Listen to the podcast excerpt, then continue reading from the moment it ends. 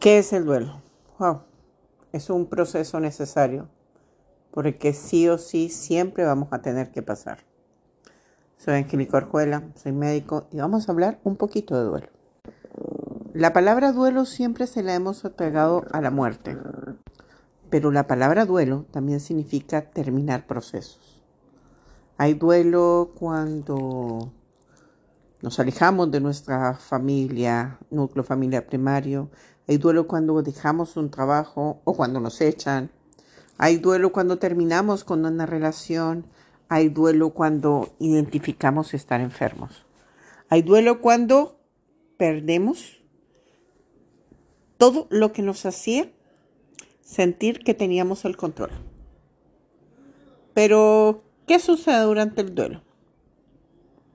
hay etapas del duelo que afectan directamente la parte emocional. Así que vamos a hablar de una a una de las, de las etapas del duelo.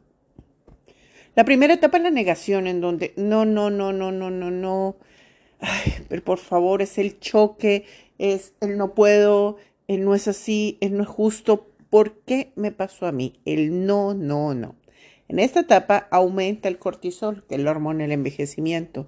Vemos comprometido el sueño y aumenta la salivación. Hasta el momento no hay grandes daños. En la segunda etapa viene la ira. ¡Ay, maldita sea! ¿Por qué a mí? ¿Por qué me tenía que pasar esto a mí? La frustración.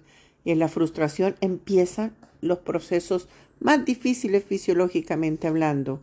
¿Por qué? Porque se genera algo que se llama eh, reflejo de retirada, que es el dolor en las pantorrillas por no sueño reparador, ya empieza el aumento de secreción de jugos gástricos. Así que, wow, si esta etapa no se resuelve rápidamente, podemos estar por desde una gastritis hasta una hemorragia vías digestivas. También aumenta la presión arterial durante la noche. En la noche nuestra presión arterial y frecuencia cardíaca bajan. Y si en esta etapa de ira suben durante la noche, aumentan los riesgos de infarto. ¡Ay!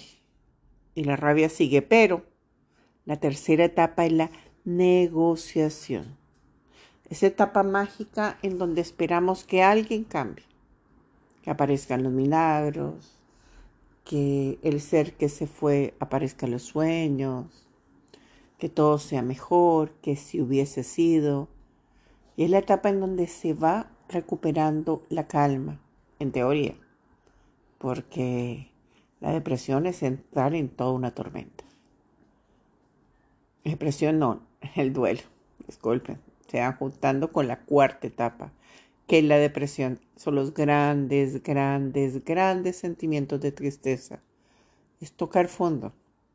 A pesar de que sean consecutivos, a veces se puede pasar muy rápidamente, no hay un tiempo exacto entre una etapa y otra etapa. Pero después de tocar fondo, viene la etapa definitiva, que es la aceptación, que viene después de la negación, la ira, la negociación, la depresión.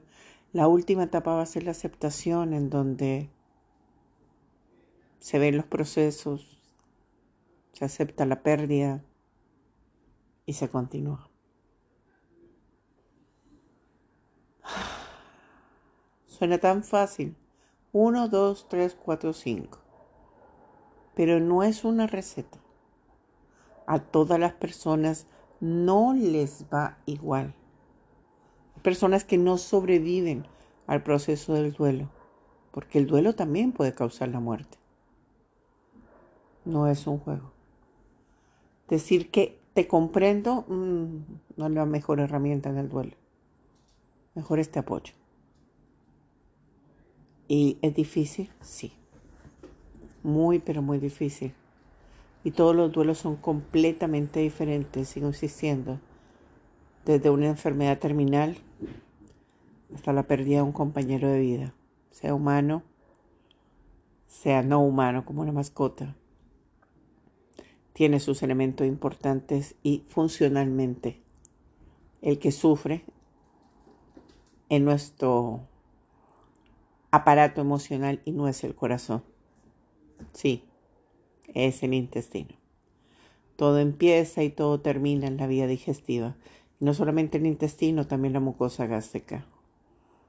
Se lo digo por experiencia. Mi madre me hizo pasar un susto muy, pero muy terrible porque no supo abordar el duelo. Y pasó de la etapa 1 de ese choque a la aceptación y no hizo los procesos completos.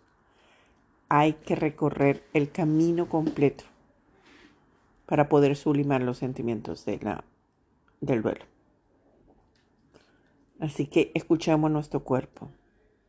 Si hay caída de cabello incontrolable, si hay dolor abdominal incontrolable, si no se puede dormir, no utilicemos medicamentos para solucionar los problemas. Vayamos directamente no solo a manejo emocional de apoyo, también a un buen médico tratante que haga examen físico y sepa dónde buscar los problemas poniendo siempre como antecedente que hay un duelo a mitad. No tomemos a poco los procesos de duelo. Soy Angélica Orjuela, soy médico y espero que les haya sensibilizado este audio.